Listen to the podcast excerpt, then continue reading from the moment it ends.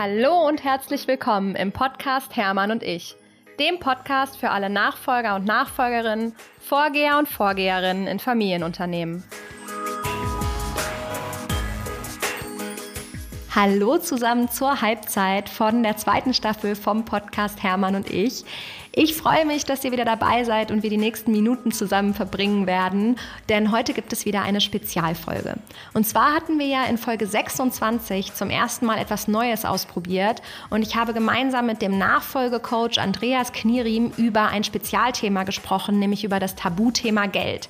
Wenn ihr die Folge noch nicht gehört habt, hört auf jeden Fall mal rein, denn ich habe ganz, ganz viel positives Feedback dazu bekommen, auch zu dem Format, sich mal einem Thema wirklich ganz, ganz speziell nochmal zu nähern und auch mit dem Expertenwissen dahinter, wie man das Thema angeht, aber auch eben wie andere das Thema bisher angegangen sind und was er so in seinem Repertoire hatte. Und deswegen habe ich mal geschaut, zu welchem Thema ich noch besonders viele Fragen von euch bekomme und habe mir dazu wieder eine Expertin rangeholt. Mit Martina Reichmann spreche ich heute über das Thema Karriereplanung und Nachfolge. Martina selbst ist nämlich zwischenzeitlich mal ins Unternehmen eingestiegen, ist dann wieder weggegangen, hatte dann eine ganz tolle Nachfolgeidee. Sie wollte nämlich gemeinsam mit ihrem Mann die Nachfolge antreten, aber das hat tatsächlich aus den verschiedensten Gründen nicht geklappt, sodass sie jetzt eben doch einen alternativen Weg gegangen ist. Und genau deswegen spricht sie ja vielleicht auch genau diese Ängste an, nämlich diese große Frage, was, wenn die Nachfolge nicht klappt, aber ich alles auf eine Karte gesetzt habe.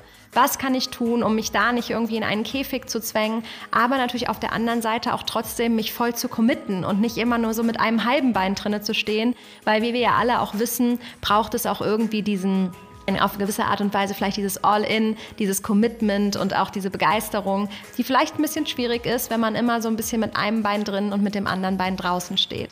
Und genau über dieses Thema habe ich mit Martina ganz lange gesprochen. Sie erzählt von ihrem eigenen Weg, der einfach ein Beispiel für dieses Thema ist und dann aber auch, wie sie eben dieses Thema angeht mit Nachfolgern und Nachfolgerinnen, aber auch potenziellen Nachfolgerinnen und Familien und was so die guten Fragen sind, die ihr euch fragen könnt und was es einfach für Beispiele gibt, die vielleicht für euch inspirierend sind, wenn das vor allem ein Thema ist, was euch beschäftigt und was euch bewegt. Da Martina die Expertin ist, würde ich sagen, rede ich hier gar nicht lange weiter, sondern wünsche euch ganz, ganz viel Freude mit dem Gespräch mit Martina und mir.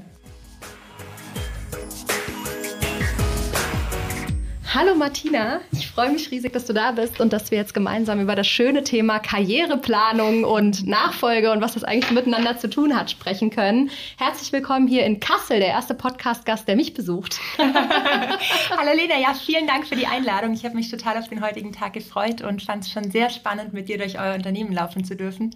Ja, ja voll schön. Das ist, äh, wie gesagt, das erste Mal, dass mich ein Podcast-Gast auch besuchen kommt. Also wir haben hier auf jeden Fall eine Premiere. Genau, dann lass uns mal direkt ins Thema ähm, eintauchen, weil wir haben ja eben schon festgestellt, wir hoffen, wir bleiben hier in unseren 30, 45 Minuten, weil es könnte echt sehr, sehr spannend werden. Deswegen fangen wir lieber direkt an. Martina, magst du dich noch einmal kurz vorstellen und gerne auch mal so einen kurzen Abriss geben über deine Nachfolge, weil ich finde es ganz spannend und die hat ja vor allem auch dazu geführt, dass dieses Thema Karriereplanung für dich heute so ein Herzensthema eigentlich geworden ist. Ja, sehr gerne. Ich hoffe, ich ähm, bekomme es in Kurzform hin. ähm, ja, Martina Reichmann ist mein Name. Ich komme aus Süddeutschland, äh, bin in ein Familienunternehmen hineingeboren worden. Wir haben äh, Mode- und Sporthäuser in Ravensburg, verkaufen Bekleidung, Sportutensilien und ich bin die sechste Generation bereits. Wow. Ähm, ja, bin also damit groß geworden, so ganz klassisch, habe da Ferienjobs gemacht, Praktika, Bügel sortiert, ähm, die Tätigkeiten, die man da so macht und habe dann ganz bewusst mich entschieden, in Berlin zu studieren, weil es mir wichtig war, tatsächlich mal herauszufinden, ganz unabhängig von unserem Familienunternehmen, wer bin ich überhaupt? Ne? Was treibt mich an? Ähm, auch tatsächlich so ein Stück weit, wie wird man eigentlich von anderen betrachtet, wenn man dieses Familienunternehmen nicht hat, weil wie es bei dir auch ist, unser, unser Unternehmen ähm, trägt auch meinen Familiennamen und das ist dann doch immer so eine ganz spezielle Konstellation. Eigentlich auch voll das spannende Thema, haben wir, glaube ich, auch hier im Podcast noch nie so drüber gesprochen, aber jetzt, wo du es gerade sagst, auch gerade dieses... Ähm, dieses rausfinden, wer bin ich eigentlich ohne dieses Unternehmen, ne, ohne diesen Stempel, den man ja. irgendwie automatisch so ein bisschen hat und sei es nur als irgendwie diejenige, der irgendwie was geschenkt wird oder ja. die irgendwie eine gewisse Sicherheit im Rücken hat oder so, ne? Stimmt, genau. es war eine total spannende Zeit. Ja, Ja, also wirklich, es hatte für mich immer beides, ähm, bei, also zwei verschiedene Seiten. Auf der einen Seite war ich immer extrem stolz auf das, was mein ich Vater auch. oder auch die Gesamtfamilie oder auch die Generation davor so geleistet haben. Auf der anderen Seite würde man auch immer mit so ein paar negativen Adjektiven ähm, von, von, von außen ähm, konnotiert oder mit in Verbindung gebracht. Und dann bin ich also nach Berlin gekommen und dachte, nee, ich sage das keinem, ne? ich behalte das für mich. und ähm, das war ganz spannend. Ich glaube, es ging so ein Jahr, vielleicht waren es auch anderthalb. Und dann habe ich gemerkt, also hatte ich so richtig das Bedürfnis, plötzlich darüber zu sprechen, weil ich dann doch merkte, es ist ein ganz wichtiger Teil von mir. Ja, voll lustig. Ich muss, muss gerade eine Anekdote erzählen, weil ich habe auch immer nicht darüber gesprochen. Und ähm, es gibt noch einen, einen Laden, Schaumann, äh, das ist, die machen irgendwie, glaube ich, Pferdefutter oder so. Mhm. Jedenfalls der Slogan von diesem Unternehmen ist auch Schaumann, Erfolg im Stall. Ich kannte das überhaupt nicht. Und an meiner Uni sind aber sehr viele Familienunternehmer tatsächlich, weil ja. es so eine Gründeruni auch irgendwie war oder Unternehmeruni. Und nach Jahren habe ich immer mal mitbekommen, dass ganz viele dachten, dass ich aus diesem aus diesem anderen Schaumann da komme, weil ich da nie drüber gesprochen hatte. Ja. Sozusagen war ja. für die so, ja, okay, die gehört halt zu Schaumann, Erfolg im Stall. Und ich, ich war so, hä, was ist das für ein Unternehmen? Das kenne ich gar nicht. Ja, ja, super witzig. Ja, ja. ja so war das dann in, in Berlin. Und ich habe eigentlich immer der, der Modebranche so die Treue gehalten, habe dann Praktika in dem Bereich gemacht, habe Kommunikationswissenschaften studiert, ähm, gezielt aus dem Grund, was zu machen, was zum Familienunternehmen passt, mhm. was mir die Nachfolge ermöglichen würde. Aber ähm, ich war mir damals äh, trotzdem recht unsicher, was ich eigentlich machen möchte und darum wäre es für mich, ähm, hätte sich für mich nicht richtig angefühlt, jetzt was zu studieren wie ähm, Textilmanagement, äh, Bekleidungstechnik, also irgendwas, was so zu 100 Prozent auf diesen Beruf führt. Das wäre mir zu eng gewesen damals. Ja, und dann habe ich im Studium da spannende Erfahrungen gesammelt, war dann noch im Ausland. Ähm, für mich eine ganz spannende und, und wichtige Phase auch. Mhm. Und als ich zurückkam, bin ich in ein Bekleidungsunternehmen eingestiegen im Personalbereich und habe da, ja, konnte da total so meine Leidenschaft für Menschen ähm, ausleben, mhm. habe also quasi Kommunikation und diese äh, Nähe zu Menschen konnte ich da super verbinden und habe gemerkt, das passt zu mir, das macht mir Spaß hatte dann nochmal die Chance, ins Ausland zu gehen, war dann noch in Thailand. Das hatte mich oh, total wow. interessiert und fasziniert. Lustigerweise in einem Familienunternehmen mit über 100 aktiven Mitgliedern, also Familienmitgliedern, Was? die im Unternehmen Wie soll das funktionieren? Haben. Das wäre ja, ja, auch mal spannend. Ja, also einfach über mehrere Generationen aufgebaut ne, und die haben dort eine andere ähm, Kultur, eine andere Art und Weise, dann die Familie mit zu integrieren. Ne? Also wow. nicht wie bei, bei uns, wenn man jetzt mal so zurückblickt, es kann nur einen geben, sondern eher ja, einen sehr integrativen Blick irgendwie drauf und äh, ja, genau. Also war sehr spannend. Bin dann zurückgekommen, ähm, wusste eigentlich, was ich möchte. Ne? Also ich wollte ähm, HR machen. Ich wollte auf jeden Fall nochmal extern gehen, um dort Erfahrungen zu sammeln. Ähm, Familienunternehmen stand eigentlich nicht zur Debatte und hatte dann aber vorübergehend bei meinen Eltern gewohnt, um zu überlegen, ne, was machst du jetzt genau, um mich auch zu bewerben. Und äh, die Phase hat mein Vater dann genutzt sozusagen, um mich ähm, ins Unternehmen zu motivieren. Also er hat mir einfach ein ähm, Projekt aufgezeigt, was ich tatsächlich extrem spannend fand. Da ging es um das Thema Kooperationsmanagement, also wie arbeitet ein Handelsunternehmen wie Reichmann mit ähm, Lieferanten zusammen, wie ähm, wie Etro, ähm, wie Veromoda. Es gibt einfach da unterschiedliche mhm. Konzepte sozusagen. Ja, und darum ging es und das hat mich inhaltlich total angesprochen. Da war eine Beratung ähm, mit dabei und das Beratungsbusiness hatte mich auch schon immer interessiert. Dann dachte ich, da könnte ich viel lernen. Und dann hat mein Vater ähm, mir angeboten oder mir in Aussicht gestellt, dass er mir innerhalb von zwei Jahren 50 Prozent seines Know-hows ähm, vermitteln kann. Und damit hat er mich total, weil das hat mich interessiert und fasziniert. Und ich dachte, ja, da kann ich mit ihm zusammenarbeiten, von ihm ja. lernen, ähm, gleichzeitig irgendwie meins verwirklichen und das hat mich total interessiert. Also habe ich meine Pläne kurzerhand geändert und habe die Chance ähm, am Schopfe gepackt und äh, bin da eingestiegen. Und äh, die Anfangszeit war tatsächlich nicht leicht. Also so nach drei Wochen ähm, habe ich dann mal das Gespräch gesucht, weil es nicht so kam, ähm, wie wir es vorher besprochen hatten. Also er hatte einfach schlichtweg wenig Zeit. Ähm, und gerade diese gemeinsame Zeit, dieser gemeinsame Austausch, der war mir eben so wichtig. Und mhm. äh, das tatsächlich auch schwer war, ne? so dieses Vater-Tochter-Verhältnis hatte sich ja dann verändert in ein Chef-Mitarbeiterin-Verhältnis. Mhm.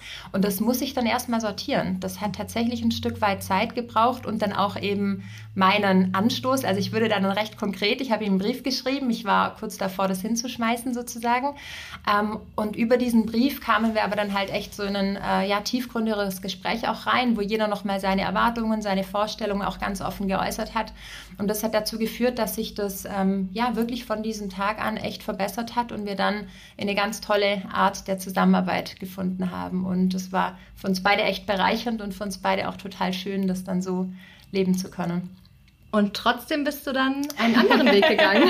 genau, ich bin dann, also ich habe in der Phase meinen Mann kennengelernt, habe in der Phase parallel noch an der Zeppelin-Uni einen Master für Nachfolger in Familienunternehmen studiert. Das war sehr spannend, deswegen hatte ich aber auch tatsächlich einen befristeten Vertrag, als ich ins Unternehmen gekommen bin. Also mhm. es war nicht so, dass ich eingestiegen bin ähm, mit der Ansage, ich werde Nachfolgerin, sondern ich bin eingestiegen mit der Ansage, ich mache dieses Projekt für die Zeitraum meines Studiums und danach schauen wir ah, mal, okay. wie es dann mhm. so geht. Genau.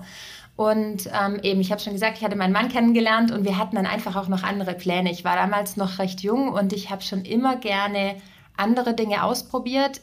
Ich hatte auch einfach das Bedürfnis, nochmal mich woanders zu verwirklichen und zwar ein Stück weit auch ähm, so diese Standortthematik. Ne? Also Ravensburg ist nicht klein, aber mit so circa 70.000 Einwohnern jetzt auch nicht gerade groß. Und ich habe in Berlin studiert und irgendwie dachte ich, ja, ich muss noch oder ich möchte noch mehr erleben. Ja. Ich hatte dann noch so, einen, so einen Wunsch, einfach noch andere Dinge Kann ich gut nachempfinden. zu sehen.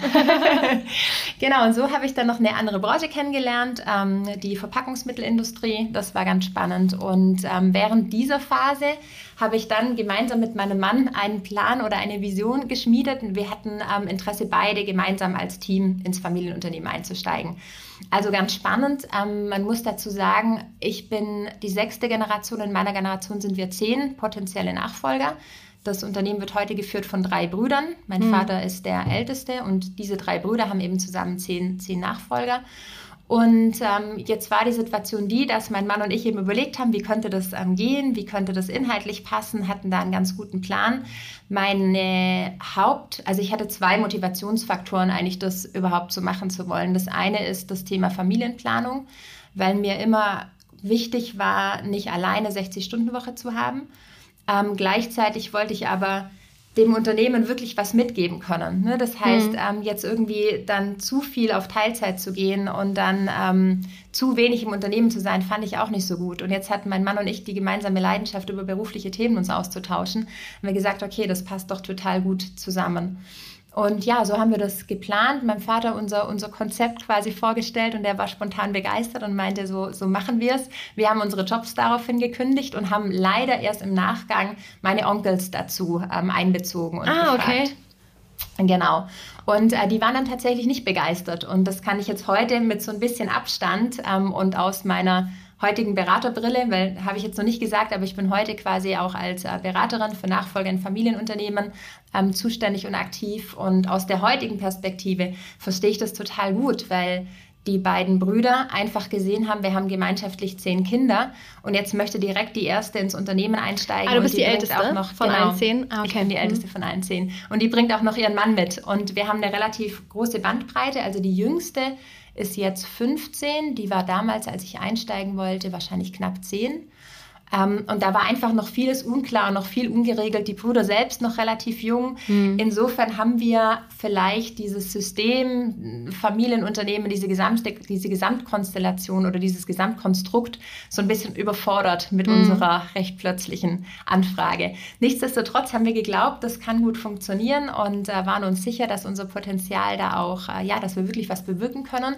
Und zwar eben der Traum. Und insofern war das keine ganz einfache Zeit, durch die wir dann als Nachfolger gegangen sind und durch die auch die ja, Brüder und Gesamtfamilie an der Stelle, auch mein Papa gehen musste. Jeder hatte da so seinen ganz persönlichen Blickwinkel drauf und seine Emotionen mit drin. Und ähm, was wir gut gemacht haben, war, dass wir diesen Prozess auf eine professionelle Ebene gestellt haben. Also wir hatten dann einen Berater mit dabei, ähm, der uns da so ein bisschen auch, ähm, nicht ein bisschen, sondern der uns da strukturiert sozusagen mhm. durchgeführt hat. Und das hat auf jeden Fall geholfen. Ähm, es war dann so, dass am Ende von einem halbjährigen Prozess in etwa die Entscheidung gefallen ist, dass ich einsteigen darf und mein Mann aber nicht. Ähm, das hatte überhaupt nichts mit Kompetenz zu tun, sondern nur mit der Thematik, dass sie ähm, dann entschieden hatten, dass ähm, Schwiegerkinder grundsätzlich von der operativen Führung ausgeschlossen werden sollen, weil es zu, zu, zu viel Komplexität führt sozusagen. Okay, auch spannend, ne? Also er hätte ja theoretisch der beste Manager ever sein können, ne? Ja. Und trotzdem kann man aus familiärer Sicht diese Entscheidung total nachvollziehen. Ja, genau. Also einfach spannend, wie, ähm, wie das natürlich da anders funktioniert, wie an, in irgendwelchen anderen Unternehmen, wo einfach noch Kompetenz ja. eingestellt wird und, und fertig, ne? Also genau. gibt es einfach, ja, können wir auch nicht absprechen, ne? Es gibt einfach nee. dann in dem Moment Vorteile, die du halt als ähm, jemand, der zur Familie direkt gehört hast. Ja. Im Vergleich, ne? Ja, genau. Ja. ja, insofern war das ein spannender Prozess, aus dem wir viel gelernt haben, also auch ich persönlich, weil man sortiert natürlich auch einige Themen dann für sich und ähm, ich habe am Schluss dann auf Basis dieser Entscheidung eben aktiv entschieden, nicht ins Unternehmen einzusteigen, weil wir das durch den gesamten Prozess so kommuniziert hatten und das für mich dann konsequent war und auch äh, ich alleine eben einfach nicht dieses gesamte Lebensmodell so hätte umsetzen können. Und für mich hat Beruf ähm, Familie, Leben immer so alles zusammengehört. Also mhm. ich brauche kein berufliches, kein, kein ne, Karrieremodell, was nur die Karriere im Blick hat, sondern ich brauche keine Work-Life-Balance. Ja, genau. ja. Genau, das war mir wichtig. Und insofern tat dieser Moment wirklich weh. Also es gab dann dieses eine Telefonat, in dem mein Vater mir die Entscheidung mitgeteilt hat und ich ihm dann ne, mitgeteilt habe, sozusagen, was das für mich bedeutet, was er aber damals dann sowieso schon wusste, dass ich dann eben nicht komme. Und das war schwer von, für uns beide. Da mussten wir uns erstmal so von diesem Traum, da weiter zusammenzuarbeiten, ähm, verabschieden. Und wir haben das aber ganz gut hinbekommen. Was ganz wichtig für mich war, und das ist auch das, was ich eben anderen Nachfolgern an der Stelle mitgeben würde, ist, dass man einen Plan B hat, dass man ähm, sich nicht ausschließlich auf die Nachfolge im Familienunternehmen fokussiert und quasi die Scheuklappen aufsetzt und rechts und links nichts mehr schaut, sondern ja, ich hatte den Vorteil, dass ich dann wenige Wochen danach einen, einen anderen Job hatte, eine sehr, sehr spannende Stelle im HR-Bereich in der Schweiz. Also es war auch wieder die Textilbranche, also es war genau meins. Es hat total gut zu mir gepasst und insofern konnte ich so diesen, ja, ich kann es schon Schmerz nennen, der da entstanden ist durch diesen Prozess, ziemlich schnell überwinden und habe dann ähm, ja meinen mein Lebensweg auf andere Art und Weise fortgesetzt. Ja, das heißt, was würdest du ganz konkret empfehlen? Also die Frage kommt ja auch immer wieder so, wann ist der richtige Zeitpunkt, diese Entscheidungen zu treffen? Wann ist der richtige Zeitpunkt, irgendwie dann doch auch mal all in zu gehen, wie man so schön sagt? Ne? Also es gibt ja so, ich meine, der eine sagt, hab lieber einen Plan B, ne? der andere sagt, ey, wenn du, äh, man braucht keinen Plan B, wenn du einfach alles gibst, wird Plan B sich, äh, A sich ja sowieso erfüllen sozusagen. Mhm. Setz lieber alles auf eine Karte. Mhm. Was würdest du da empfehlen tatsächlich, also auch schon so ganz früh, mhm. weil ich meine, das geht ja schon in dem Moment los, wie du vorhin gesagt hast, im Zweifel, was studiere ich? Ja. Ne, studiere ich wirklich jetzt Textilbranche oder ja. ähm, halte ich es ein bisschen offener?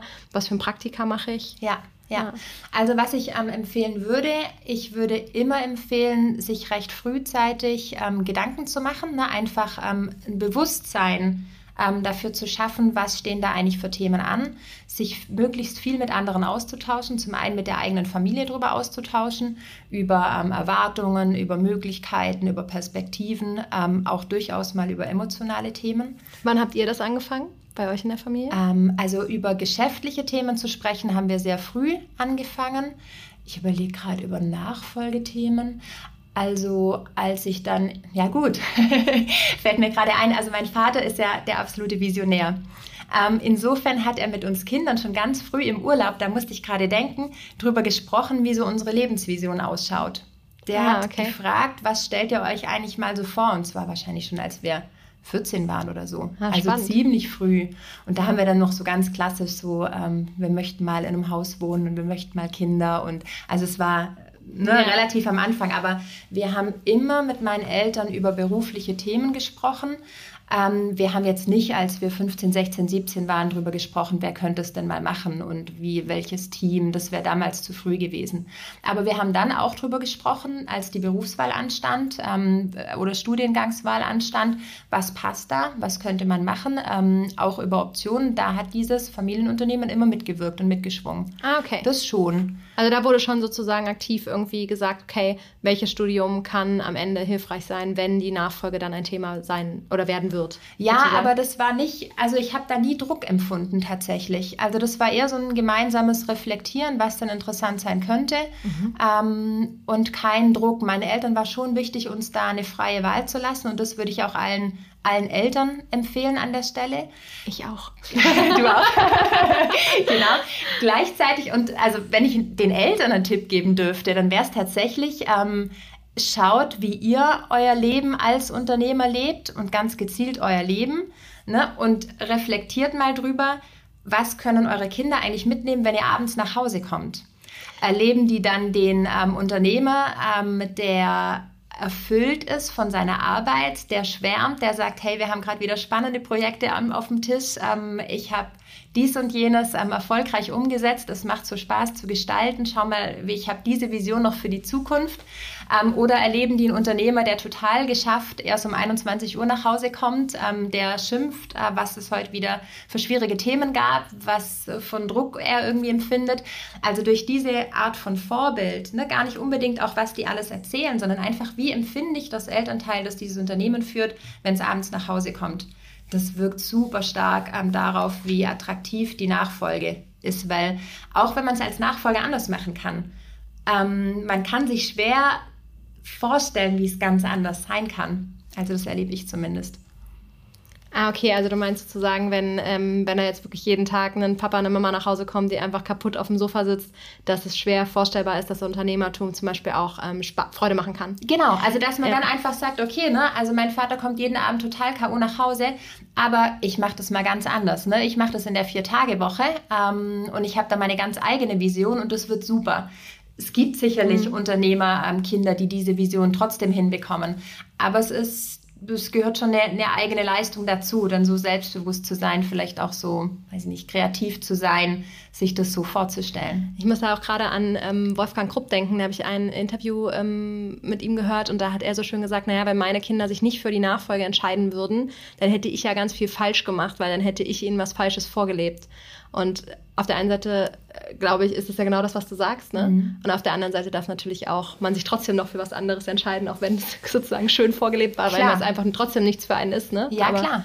Ja. ja. genau. Und da wiederum eben Erwartungshaltung, also dass dann Eltern schon vorgeben, dass die Kinder die freie Entscheidung haben, zu studieren, ähm, was sie möchten, was ihnen liegt, was ihren Stärken entspricht, finde ich total wichtig. Weil wenn man jetzt mal 30 Jahre zurückspult, ähm, in eine Zeit, in der die Patriarchen dann häufig vorgegeben haben, mein ältester Sohn macht's und das so die Regel war, dann sehen wir auch, dass viele damit nicht glücklich geworden sind und auch nicht erfolgreich ja. geworden sind. Ne? Da gibt's ja recht viele Beispiele, ähm, die, das, die das zeigen. Und insofern glaube ich schon, dass derjenige oder diejenige, die sich ganz bewusst für diesen Weg entscheiden, die den aus freien Stücken wählen, die sich in einer Art und Weise darauf vorbereiten, wie es zu ihren Stärken passt, eine viel größere Wahrscheinlichkeit haben, A, damit erfolgreich zu werden und B, damit glücklich zu werden. Hm. Ja, super spannend. Und wenn wir nochmal zurückkommen auf dieses Thema, wo du sagtest, so Plan B, würdest du einfach empfehlen, mhm. da zu haben, um einfach ja, natürlich noch einen anderen, nicht so an diesem einen Strohhalm zu hängen und die Enttäuschung dann vielleicht auch nicht ganz so groß ja. zu machen, falls es irgendwie nicht funktionieren sollte.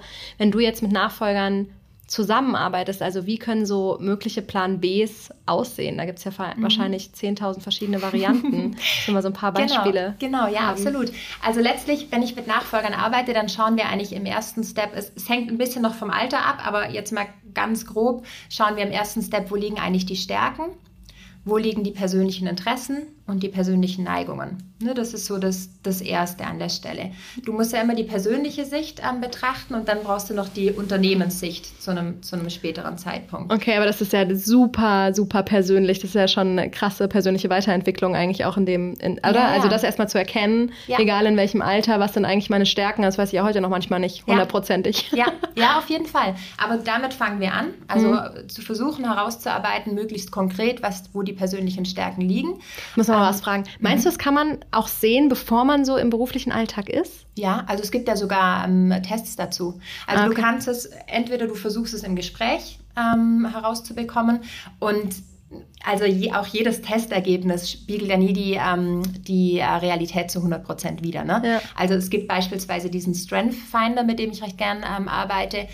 Das ist dann ein Ergebnis, der liefert dir ähm, wie viel sind es? Ich glaube 50 Stärken und ähm, sortiert die nach einer Reihenfolge, welche Stärke am, am meisten dir entspricht.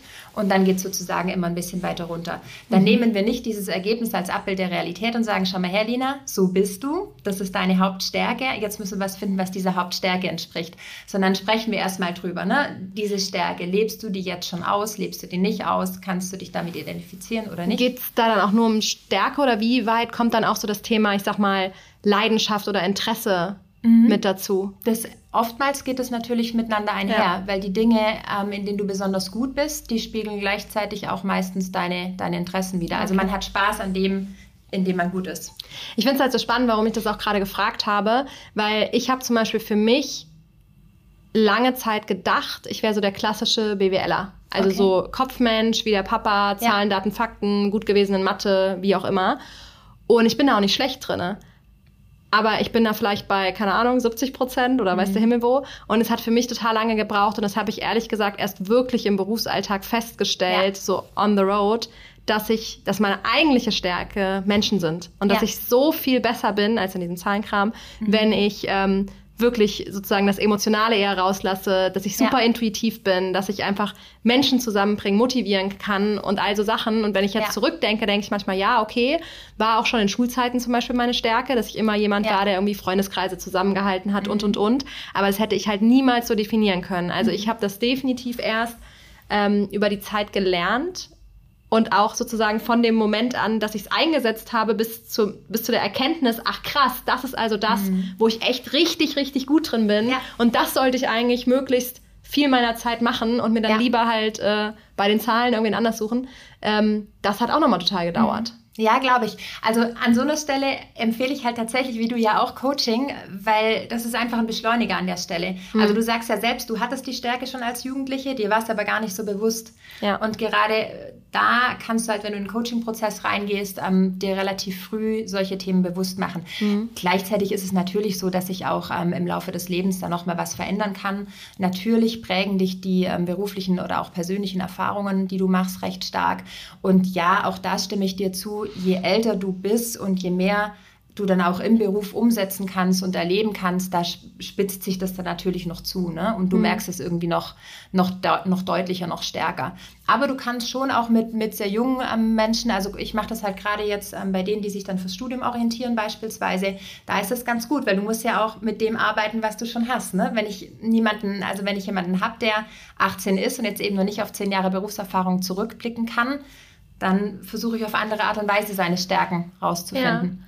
Ähm, kommen die dann meistens zu dir aus eigenen Stücken oder sind das dann eher vielleicht auch so die Eltern, die sagen, hey, ähm, lass uns mal das Thema Nachfolge irgendwie zumindest mhm. mit in Betracht ziehen und mhm. da in Richtung Nachfolgeberatung gehen? Also, also aktuell hauptsächlich zweiteres. Ähm, es ist tatsächlich für mich sehr schön, dass ich im Moment ganze Familien betreuen darf. Ähm, wo wir dann mit den Eltern einen Inhaberstrategieprozess oder einen Nachfolgeprozess machen und ich die Kinder gleichzeitig im Coaching begleite. Ah, okay. Das ist für mich tatsächlich ein Stück weit die Idealkonstellation, weil du dann nicht nur ähm, an einer Stelle wirken kannst, sondern du kennst das gesamte System. Ja, klar. Und wenn ich auch gleichzeitig ähm, eine Ahnung vom Familienunternehmen habe, wenn ich weiß, wie die Eltern ticken, die schon mal erleben durfte, dann kann ich dem Nachfolger noch viel bessere ähm, Tipps mit auf den Weg geben oder ihn noch viel besser auch im Gesamtprozess begleiten und unterstützen, als ähm, wenn ich nur den Nachfolger habe. Also so ja, wahrscheinlich ja auch viel besser verstehen, ne? weil ja, du halt beide genau. Seiten kennst und auch einschätzen kannst,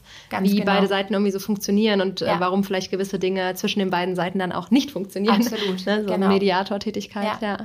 ja und vielleicht noch zu dem, was du vorher noch gefragt hast. Ich finde es eben extrem hilfreich, den jungen Leuten den Tipp mit an, an die Hand zu geben, macht viele Erfahrungen. Es gibt welche, die sind da zurückhaltend und trauen sich nicht und sagen, naja, wenn ich jetzt in diese Richtung gehe, dann habe ich aber einen Weg eingeschlagen. Und das sehe ich halt total anders, weil man darf sich besonders heutzutage ausprobieren und Erfahrungen machen. Man darf Fehler machen, man darf auch Entscheidungen treffen, die falsch sind. Ich finde immer besonders wichtig, man muss sie reflektieren. Das ist eigentlich auch eine spannende dann, Frage. Ne? Gibt es überhaupt einen Weg, der am Ende das Familienunternehmen komplett ausschlagen würde oder der nicht im Zweifel irgendwas Gutes hätte? Ne? Also ich meine, klar, äh, jetzt die, die, die krassen Gegensätze, ja. aber wahrscheinlich würde man tatsächlich aus jedem Beruf immer irgendwas lernen, was man einsetzen kann. Oder? Ja, da bin ich bei dir. Ähm, bei uns ist es tatsächlich so, wenn ich jetzt größere Familienunternehmen betreue, die dann auch eine größere Anzahl an Nachfolgern haben, dann ist schon die Anforderung auch größer. Ähm, sich da sehr gut zu qualifizieren, sage ich jetzt mal. Ne? Weil also, du sozusagen in dieser Konkurrenz auch irgendwo stehst. Ja, ja ein klar, Stück weit, okay. so würde ich sehen. Mhm. Also Heißt jetzt nicht, dass kleine Unternehmen, die nur ein oder zwei Nachfolger haben, weniger darauf achten sollen, dass die Nachfolger dann gut ausgebildet sind. Aber da ist dann doch nochmal eine andere Konstellation oder ein anderer Anspruch einfach mit, mit dabei. Ja, da wird ja auch mhm. mal viel drüber gesprochen. Ne? Also ich habe gerade mhm. in meinem ähm, einem Podcast-Interview, was ich letzte Woche geführt habe, da hat ähm, die Dina Reit auch gesagt, dass sie eigentlich, der, ihre Lernkurve, seit sie eingestiegen ist, so extrem hoch ist. Und ja. ich würde das auch sagen. Also ich habe definitiv in einem Jahr hier mehr gelernt als in vier Jahren Studium. Mhm. Also angenommen, ich hätte jetzt irgendwie Mathematik studiert, wäre es eigentlich auch egal gewesen, weil auch dieses ganze BWLer-Wissen, natürlich war das gut in der Basis und vielleicht habe ich gewisse Dinge einen Ticken schneller verstanden. Ja. Aber eigentlich ist die Frage, ob ich nicht äh, sozusagen diese Ausbildung, die ich hier im Unternehmen genossen habe, so oder so der wichtigste Teil ist. Mal so ein mhm. bisschen egal, was dann ähm, davor passiert ist. Ja, also ein Stück weit würde ich widersprechen im Sinne von, ich glaube, dass du, also heute würden eigentlich vielseitige Erfahrungen helfen. Ne? Also wenn ich mhm. jetzt mal auf meinen persönlichen Lebensweg blicke, jetzt war ich zweimal im Ausland. Da habe ich zum Beispiel in Thailand, ist eigentlich ein spannendes Beispiel. Da konnte ich fachlich recht wenig mitnehmen. Die haben, ähm, das war mir vorhin nicht, nicht äh, ganz klar, obwohl es eigentlich total klar ist, ähm, dadurch, dass ich in einem thailändischen Unternehmen ähm, gearbeitet habe, ich konnte einfach nichts lesen. Ich konnte mir nichts selbst aneignen. Und jetzt war ich so jemand, der es total gewohnt war, in ein Unternehmen zu kommen, mich einzulesen, mich einzuarbeiten. Und es fiel dort total weg. Ich hatte diese, diese Chance, diese Möglichkeit nicht. Dann bin ich gleichzeitig auf eine Mentalität von Menschen getroffen, die gesagt haben, Martina, ne, setz dich hin, du musst hier nicht arbeiten. Für mich war es total furchtbar. die hatten die Vorstellung, ich sitze da die acht Stunden irgendwie ab und das Internet war noch so langsam. Ich konnte noch nicht mal richtig im Internet surfen. Also die Anfangszeit war für mich ganz schlimm, weil die einfach ein ganz anderes Verständnis hatten hier als, als bei uns. Und dann musste ich lernen, waren die schüchtern und wollten nicht richtig Englisch sprechen, dann musste ich lernen, wie ich ja. in dieser Welt sozusagen klarkomme. Und es ging dann so weit, dass ich es geschafft habe, eine andere Vor Vorgesetzte zu bekommen, ähm, mit der es dann super geklappt hat mit der Kommunikation. Dann habe ich es geschafft, mit auf die Order zu dürfen. Dann habe ich es geschafft, für das Unternehmen in die Schweiz auf einen Kongress zu dürfen. Und das musste ich mir aber alles erkämpfen. Und dafür musste ich aber erstmal die Regeln dieses anderen Unternehmens ähm, mhm. verstehen. Und wenn du in so eine ganz andere Welt kommst und dich da reindenkst und dich da ähm, bewähren kannst, das gibt einfach dann das Selbstvertrauen, was du dann in deinem Job im Familienunternehmen halt total gut gebrauchen kannst. Und so, ich weiß aber nicht, ob das für jeden ein geeigneter Weg ist. Für mich war es immer tatsächlich so, wenn die Herausforderung groß war und ich konnte sie bewältigen, dann hat mir das unglaublich viel gegeben und mich irgendwie fürs Leben gestärkt. Ja. Und ich bin aber dabei oft auch durch Tiefs gegangen. Ne? Also das war jetzt nicht so, dass das dann immer toll und Herausforderungen und Spaß. Nee, im Nachhinein sind die Tiefs ja die schönsten Sachen. Ne? Also mittlerweile liebe ich ja Tiefs. Mittlerweile denke ich immer so, oh, geil, ein Tief. Äh, ist zwar total zum Kotzen, aber es kommt wieder was richtig Geiles. Ja, ja. mittlerweile ist das ja so, also habe ich das so ein bisschen gelernt und freue mich immer ähm, so nach dem Motto so, okay, es wartet wieder ein großer Wachstumsschub auf mich sozusagen, weil ich gerade in einem Tief bin. Aber ähm, ja, ich frage mich einfach so dieses, ähm, einfach erstmal so, ich meine, nach der Schule irgendwie erstmal so zu entscheiden, okay, was interessiert mich jetzt eigentlich? Also, wie gut ist es wirklich schon, das Familienunternehmen wirklich so viel mit reinzunehmen? Ne? Also, das ist ja am Ende des Tages mhm. die große Frage auch irgendwie. Aber kann ich eigentlich wirklich so richtig was falsch machen? Ähm, oder ist nicht im Zweifel der größte Fehler, dass ich mich zu sehr meine, ich muss irgendwie einen Weg finden, wie das irgendwie miteinander einhergeht und dann habe ich aber vielleicht irgendwie verpasst, dass ich eigentlich noch ein mhm. anderes Interesse habe. Also letztlich ist die Frage im Einzelfall tatsächlich zu beantworten, würde ich sagen, weil es gibt einfach die unterschiedlichsten Konstellationen. Wenn du Eltern hast, die ganz klare Vorstellungen haben, nimm eine Seniorgeneration, die noch in einer ähm, sehr alten Welt unterwegs ist und gedanklich sagt, ähm, mein Kind, wenn es die Nachfolge antreten möchte, muss Jura oder BWL studiert haben äußert das aktiv und du entscheidest dich aber für Religionswissenschaften. So, dann würde ich sagen, okay, dann hast du da jetzt das Falsche gewählt. Es gibt aber ganz viele Eltern heutzutage, die da sehr frei sind und einen eben das wählen lassen, was man möchte. Und dann gibt es ja auch viele Themen, wie du vorher gesagt hast, bei denen bilde ich jetzt mich nicht eins zu eins aufs Familienunternehmen aus, aber ich habe eben trotzdem eine gute Grundlage, in Kommunikationswissenschaften ähm, das ist ja. jetzt sicherlich nicht die klassische Empfehlung für Nachfolger, aber du lernst eben ein extrem wichtiges Handwerkszeug, was du, mhm. wie du ähm, jetzt arbeitest, im, im, HR super gebrauchen kannst, was du für Marketing total gut gebrauchen kannst, was dir eine super Basis für einen Führungsjob ähm, gibt. Also du kannst viel daraus mitnehmen. Mhm. Ähm, und ich glaube, dass es von diesen vergleichbaren Studiengängen eben total viele gibt. Mhm. Und dann würde ich immer sagen, es ist wichtiger, den persönlichen Neigungen nachzugehen, als zu sagen, ich mache das, was im Unternehmen gebraucht wird. Ja, ähm, wichtiger Satz. Ja, ja ich mache das, was im Unternehmen gebraucht wird und stelle meine eigenen ähm, Anforderungen hinten an. Also wenn ich mich zu sehr verbiegen muss für dieses Familienunternehmen, wäre meine Aussage, dann ist es nicht das Richtige. Hm. Ja. Ja, entweder kannst du das Familienunternehmen, äh, du hast es vorhin eigentlich gesagt, ne? Entweder das passt zu meinen Stärken und zu meinem Profil, zu meiner Leidenschaft mhm. oder halt nicht, ne? Oder, ja. oder wenn es nicht passt, also ich würde sagen, bei mir hat es am Anfang nicht ganz gepasst. Mhm. Ähm, einfach weil ich eine andere Art habe, oder weil ich eine andere Vision hatte wie mein Papa und logischerweise hat er die letzten 30 Jahre das Unternehmen in seiner Vision geführt und da hat nicht alles so gepasst. Aber ich hatte halt den Freiraum oder habe auch heute noch den Freiraum, äh, dickes Dank an Papa, das Unternehmen jetzt so umzubauen, dass es eben in meine Vision passt. Ja. Und er hat halt quasi verstanden, dass ich das ja nur machen werde, wenn, weil er hat es ja auch nur gemacht, weil er damals diese Möglichkeit ja. hatte. Ne? Ja. Das heißt, wenn das dann geht, wenn man diesen Luxus hat, ist es natürlich geil. Aber wenn es halt in diesem, wenn das eben nicht möglich ist, dann wäre ich wahrscheinlich bei dir. Dann ja. wäre der Preis zu hoch. Ja, genau. Also ich stimme dir hundertprozentig zu. Da geht es dann darum, frühzeitig auch zu erkennen, welche Gestaltungsmöglichkeiten habe Hab ich, ich, wenn ich mhm. dieses Unternehmen übernehme. Wenn du ähm, dann hundertprozentige Eigentümerin bist oder ähm, du hast zumindest eine Vielzahl der Anteile, wenn du alleinige Geschäftsführerin bist von, von familiärer Seite aus, dann hast du die hundertprozentige Gestaltungsmöglichkeit. Ne? Dann kannst du wirklich dieses Unternehmen, und genauso würde ich es dann auch empfehlen, an, der, an deinen eigenen Stärken am Ausrichten, die Vision an deinen eigenen Stärken und natürlich auch, ne, Unternehmenskontext musst du immer mit mhm. betrachten, am Unternehmen, am Markt ausrichten, aber dann kann das eine sehr stimmige Konstellation geben. Sobald du einen großen Gesellschafterkreis hast oder ein Führungsteam aus verschiedenen Familienmitgliedern, muss man dann natürlich auch die Teamkonstellation betrachten. Dann wiederum würde ich sagen, es ist vielleicht nicht zwingend sinnvoll, wenn drei BWL studiert haben, weil du dann sozusagen nicht das Potenzial von unterschiedlichen Perspektiven nutzen und mit einbringen kannst. Mhm. Dann ist es vielleicht in einem Ingenieursbetrieb sinnvoll, wenn einer die BWLer-Seite oder das wirtschaftliche Know-how mit einbringt und der andere aber auch eine technische Seite mit einbringen kann. Mhm. Ähm, ja, und letztlich muss jedes, jedes Familienunternehmen dann auch ähm, am Schluss entscheiden, wenn ich jetzt das Ganze vergleiche, also was bringt eigentlich mein ähm, familieninterner Nachfolger mit und was würde ein dritter externer mitbringen, wie vergleiche ich das? Und ähm, da gibt es ja auch Studien zu, die meisten sagen dann, dass das Familienmitglied selbst wenn es ähm, von den Kompetenzen her etwas schlechter ist als der ähm, Fremdmanager, trotzdem die bessere Wahl ist an der Stelle, weil der die Leidenschaft mit einbringt, weil der die persönliche Bindung zum Unternehmen mit einbringt. Das Emotionale, das ja. Emotionale, das Commitment, der steht für die Tradition, der vermittelt den Mitarbeitern ein ganz anderes Gefühl. Und ja, das muss jede Familie für sich selbst treffen, diese Entscheidung, wie viel, wie stark gewichtig das. Hm. Ja, sehr spannend.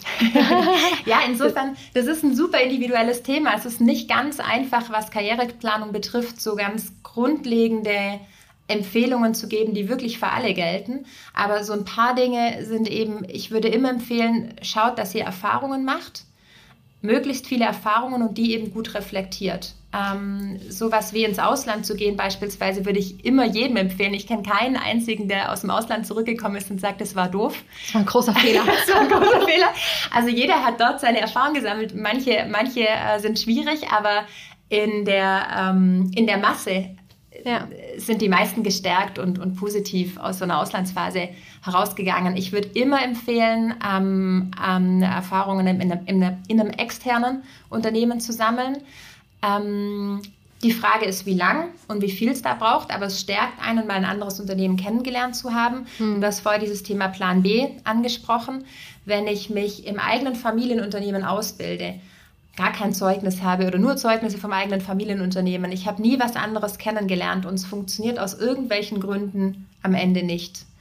Dann tue ich mir tatsächlich schwer, auf dem externen Arbeitsmarkt eine vergleichbare ja. Stelle zu finden. Ist das so, ja? Ja, also ich war ja lange Zeit Personalerin. Das, äh, vielleicht haben manche Familienunternehmen dann auch noch diesen, diesen Stempel, dass es leicht ist. Ne? Also ich wusste immer, ja. dass das nicht der Fall ist, aber dass so die Nachfolge ähm, ja, dass da einfach der nächstbeste genommen wird, sage ich jetzt mal. Spannend. Aber ich würde immer sagen, ne, also wenn ich jetzt jemanden habe, der irgendwie aus einem ähm, Familienunternehmen kommt, ja. dann ist bei mir immer so, ach, der ist unternehmerisch aufgewachsen, ja. der ist äh, wahrscheinlich jemand, dem man relativ schnell viel Verantwortung ähm, übertragen ja. kann, weil er das auch haben will, ne? Ja. wo man bei anderen, also ich bin ja großer Fan von Verantwortung abgeben, ja. es aber einfach noch trainieren muss und so weiter. Ähm, für mich ist es so was total Positives. Mhm. Natürlich hat man immer so den, ich habe dann immer den Gedanken, ja, vielleicht geht der irgendwann dann zurück. Ja, auf jeden Fall auch. Das ist das Nächste, was es tatsächlich, also das ist der Grund, warum es schwierig ist, extern Karriere zu machen für Nachfolger. Und den anderen ja. Punkt möchte ich noch ergänzen. Ich hatte das auch. Ich habe immer ähm, Nachfolger von Familienunternehmen habe ich immer eingeladen ins Vorstellungsgespräch, weil ich genau das dachte. Tatsächlich war jetzt in meiner kleinen Stichprobe ähm, das Gegenteil der Fall und es waren okay. tatsächlich die nicht motivierten, die ähm, dann dachten irgendwie mit 25 sie seien Chef. Ähm, das war tatsächlich da ein bisschen spannend. schwierig, aber es gibt, es gibt solche und solche. Also da kann man jetzt auch kein, kein ja. Gesamturteil. Mein Papa war das auch immer mega wichtig. Der hat auch immer so, also als ich nach der, nach der Schule nicht so 100% wusste, was ich machen wollte, war mein Papa immer so, hey, eine kaufmännische Ausbildung wäre irgendwie jetzt zumindest nicht verkehrt. Ne? Also egal, ja. was du danach machst, das sind jetzt irgendwie zwei Jahre, zweieinhalb vielleicht, aber ne, da kannst du auf jeden Fall irgendwie, wenn du nur privat dann dafür viel mit, von, ja. davon viel mitnimmst. Und ich habe ja dann damals eine Bankausbildung gemacht und später hat er auch immer so zu mir gesagt und meinte so, ich bin so froh, dass du das gemacht hast, weil in der Ausbildung bist du halt auch definitiv alles andere als Chef und es ist erstmal wichtig, ja. hat er immer so gesagt, in den Laden zu kommen, wo du ganz, ganz unten bist. Ja, ja. und ähm, ja, heute würde ich wahrscheinlich sagen, dass das auch ähm, zum ganz großen Teil stimmt, weil mhm. ich weiß halt, wie ein Azubi sich fühlt. Ne? Auch da kann genau. ich mich noch genug reinempfinden. Mir ist es super wichtig, dass, dass unsere Azubis dann eben im Zweifel, also ich hatte eine super Ausbildung, kann man überhaupt nicht anders sagen, aber so diese kleinen Momente hat, glaube ich, jeder, wo man plötzlich zum Kaffeekochen degradiert wird oder so. Ähm, und natürlich hat man da so und sich so auch diesen Namen erkämpfen. Und ich erinnere mich auch noch daran, dass, ähm, also ich habe mich damals beworben bei der Bank und bin dann genommen worden und war natürlich mega stolz. Und irgendwann so in meinem zweiten Lehrjahr oder so hat meine Ausbilderin, eine ganz, ganz tolle Frau, die ich äh, auch heute noch total schätze, hat aber mal zu mir gesagt, ach Lena, du bist mein Lieblingsvitamin B-Kind. Und da habe ich gesagt, wie meinst du das denn? Und da hat sie natürlich so ein bisschen durch die Blume gesagt, ja klar, es war halt hier eine lokale Bank.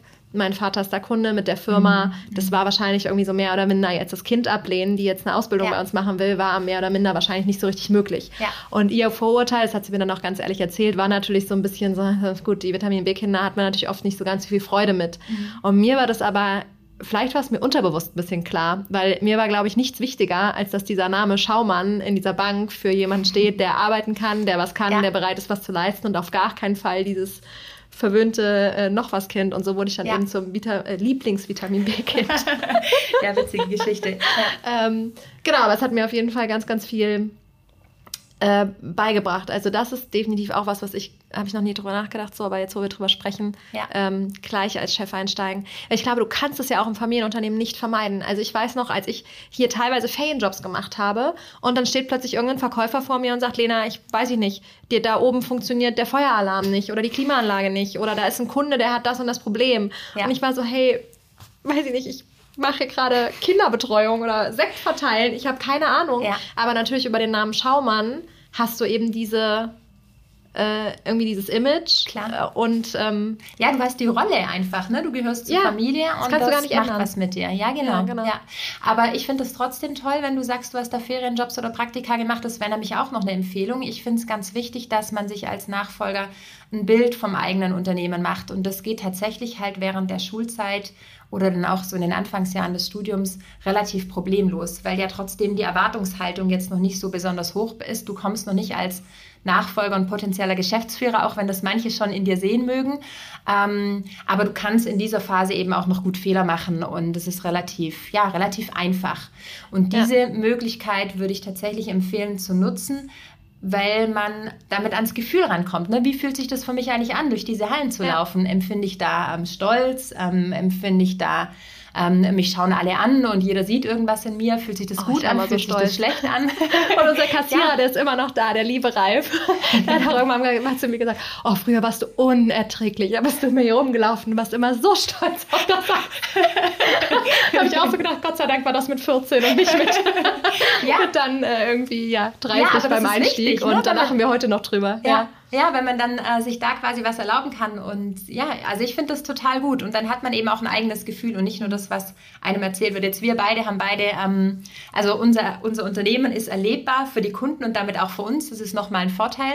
Wenn man jetzt in mhm. einem, weiß ich nicht, in, einem, in einer Produktionsstätte oder eine Produktionsstätte als Familienunternehmen hat, ist es vielleicht weniger präsent. Ne? Also ich war dann so oder so mit Freundinnen am Nachmittag dann öfter im Unternehmen und das, das, da gab es mhm. mehrere Erleb Erleben, wie sagt ja, man? Stimmt, bei, bei bei Kleidung ist es ja noch, noch, noch stärker. Ne? Also ja. Also als Kind Möbel ist ja in der Regel nicht ganz so spannend. Ne? Aber okay, ja. Ähm, ja. ich war zum Beispiel auch immer stolz, wenn ich dann irgendwie Ferienjob, oh, ich brauche noch zwei, wer will noch mit mir da arbeiten und so.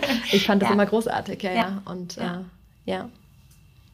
Ja. ja. und dann ist es einfach, dann geht es viel um persönliches Wachstum, weil du als Nachfolger ja viel schneller im Normalfall in Verantwortung kommst. Also du hast ähm, recht früh, wirst du erstmal beobachtet von den anderen Mitarbeitern, also du stehst schneller als andere im Fokus, ähm, du triffst schneller als andere wichtige, schwerwiegende Entscheidungen, seien es Bankgespräche, seien es Personalentscheidungen etc. Also man ja, dadurch, dass man schneller in Verantwortung kommt, ist der Anspruch einfach viel höher. Mhm. Und ähm, da muss man, finde ich, oder es ist empfehlenswert, wenn man einfach persönlich darauf vorbereitet ist und eine gewisse persönliche Reife schon mitbekommt.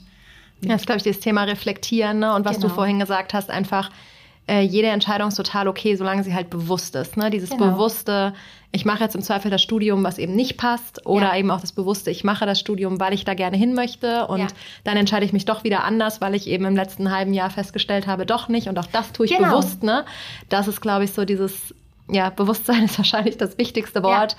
weil sonst habe ich einfach keine Kontrolle oder sage am Ende vielleicht, oh Gott, wo, wo bin ich da eigentlich rausgekommen? Ich wusste gar nicht, wo ich hingelaufen bin, vielleicht auch. Ne? Ja, genau. Ja. ja, und es gibt auch, also ich habe dann auch mit Nachfolgern oder mit Menschen gesprochen, die sagen, naja, brauche ich jetzt so einen Karriereplan? Ich ähm, finde es eigentlich viel schöner, wenn sich der Weg so ergibt, ne? wenn sich die Chancen einfach eröffnen und dann nutze ich die.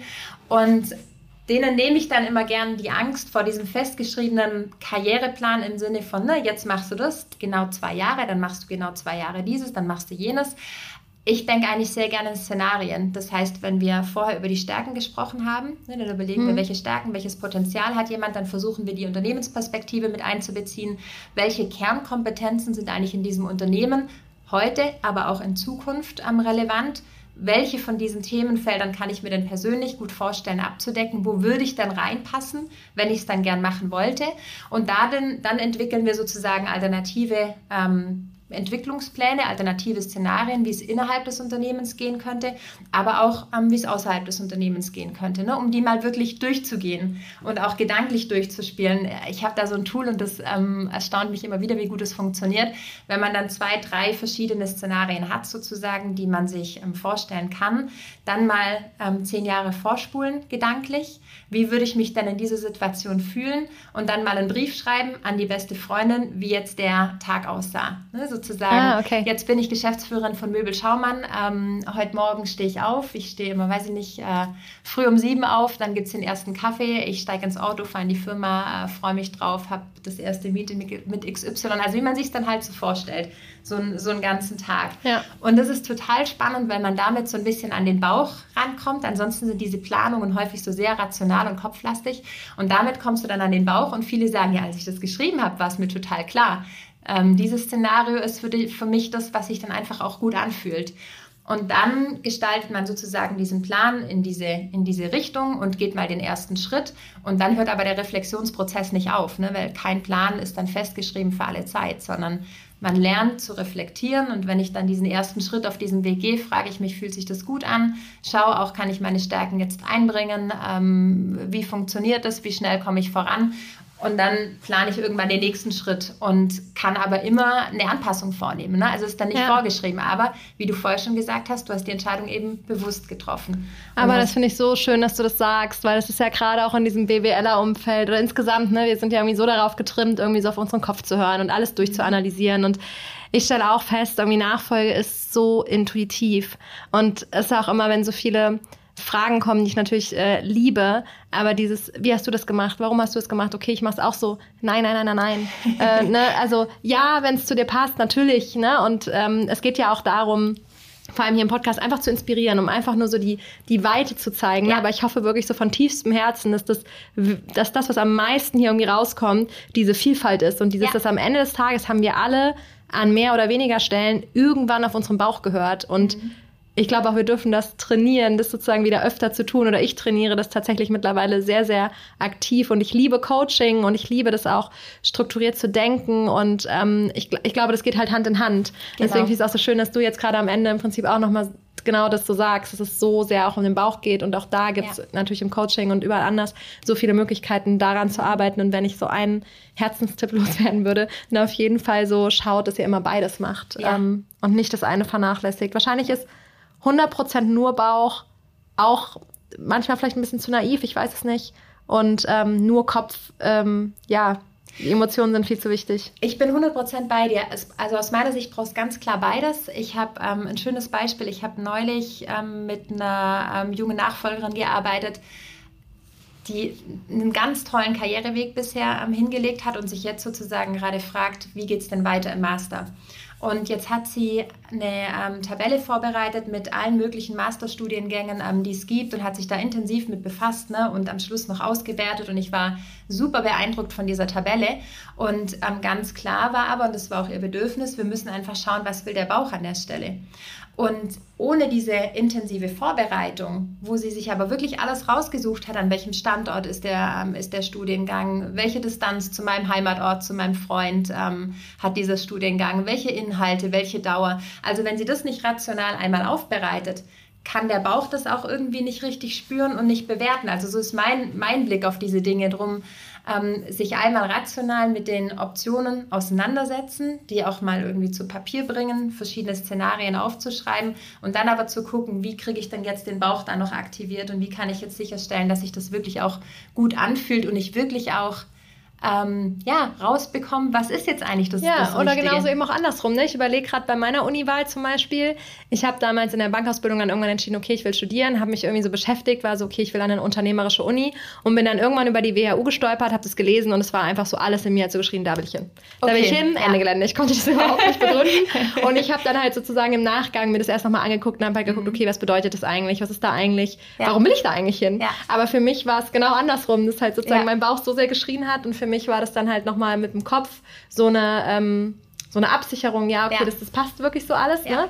Aber genau, ohne dass mein, mein Bauchgefühl eben nicht so ausgeschlagen hätte, in dem Moment, wo ich irgendwie das erste Mal von dieser Uni gehört und gelesen habe, ja. hätte mein Kopf sich halt auch nicht damit beschäftigt. Ja, ja. spannend. Oh, ich glaube, wir könnten noch 100 Jahre über dieses Thema weitersprechen. Aber um hier so mit so ein bisschen Blick auf der Uhr, ähm, Martina, gibt es so ein, zwei Sachen, wo du sagst, das ist so das Allerwichtigste, was mir am Herzen liegt, was ich einfach mitgeben möchte an alle Hörer, Nachfolger, Vorgeher, innen hier im Podcast? das Allerwichtigste ist, den eigenen Weg zu gehen und zu finden. Ja. Und daran zu arbeiten, da reinzufühlen, welches, wie dieser eigene Weg aussehen kann und den nicht aus den Augen zu verlieren und für den zu kämpfen und ähm, sich für den einzusetzen. Und dann bin ich ganz sicher, dass der gut werden wird. Und zwar dann auch, egal ob man dann im Familienunternehmen landet am Ende oder ob man außerhalb des Familienunternehmens äh, landet. Also meine eigene Geschichte ist dann so ein bisschen vielleicht der, der ähm, Beweis dafür, dass das auch so funktionieren kann. Ne? Ich habe ja vorher erzählt, dass das schon sehr emotional für mich war und dass das dann äh, ja, wirklich schwierig war, so diesen Traum loszulassen. Und ähm, ich bin dann in den HR-Bereich gegangen und jetzt habe ich mich im Nachgang dann selbstständig gemacht zuerst, was eine unglaublich spannende Reise für mich war. Du hast dich ja auch mhm. selbstständig gemacht. Du kannst wahrscheinlich bestätigen, dass das ganz ja. viel mit einem macht und ähm, im Sinne von persönlichem Wachstum auch extrem viel bewirkt. Und dann bin ich diesen Weg gegangen und bin dann zu einer Beratung gekommen und jetzt empfinde ich eben einfach extrem viel Sinn in meiner aktuellen Tätigkeit. Ne? Also, dass ich nachfolge genau auf diesem Weg, eigentlich genau in dieser Fragestellung. Ähm, wie ist mein Weg? Wie kann der aussehen? Wie kann ich das auch im Familienunternehmen umsetzen, sodass es nicht nur für mich persönlich passt, sondern auch für die Familie und auch für das Unternehmen? Weil letztlich, das ist die Herausforderung, da haben wir ähm, in unserem Vorgespräch mhm. zum Interview auch schon drüber gesprochen das ist einfach eine unglaublich komplexe Konstellation. Und es bedarf viel, vieler Gespräche, es bedarf auch viel Einfühlungsvermögen für den anderen, für die Perspektive des anderen, für den Standpunkt des anderen, um dann ähm, ja, die Gespräche auch in die Richtung zu führen, dass am Schluss eigentlich eine Konstellation rauskommt, die fürs Unternehmen funktioniert, die für die Familie funktioniert und auch für einen selbst funktioniert. Das ist, ja. glaube ich, in einem Familienunternehmen, in einer äh, Unternehmerfamilie ähm, die fortwährende Aufgabe. Weiß nicht, ja. wie du das siehst. Ja, doch. Ähm, ich glaube, ich sehe das ganz genauso. Und ähm, ja, ich möchte an der Stelle einfach nochmal Danke sagen. Danke für das Gespräch, aber vor allem auch danke, dass du einfach dich ja mit so viel Leidenschaft für, für Nachfolge einsetzt und damit hoffentlich dafür sorgst, dass so viele tolle Unternehmen und auch so viele tolle NachfolgerInnen ihren Weg finden und sich da tatsächlich selbst verwirklichen und auch so viele tolle VorgeherInnen, die so Tolles geleistet haben, so ihren ihr Loslassen sozusagen ähm, meistern können. Also vielen Dank an der Stelle, dass du dich auch ähm, ja quasi für mein Herzensthema so einsetzt und so eine tolle Arbeit machst und dass du hier ähm, all deine Infos und ja, deine Gedanken geteilt hast. Vielen Dank, liebe ich Martina. Danke dir auch. Es hat total Spaß gemacht, Lena. Ja, ebenso. Dankeschön.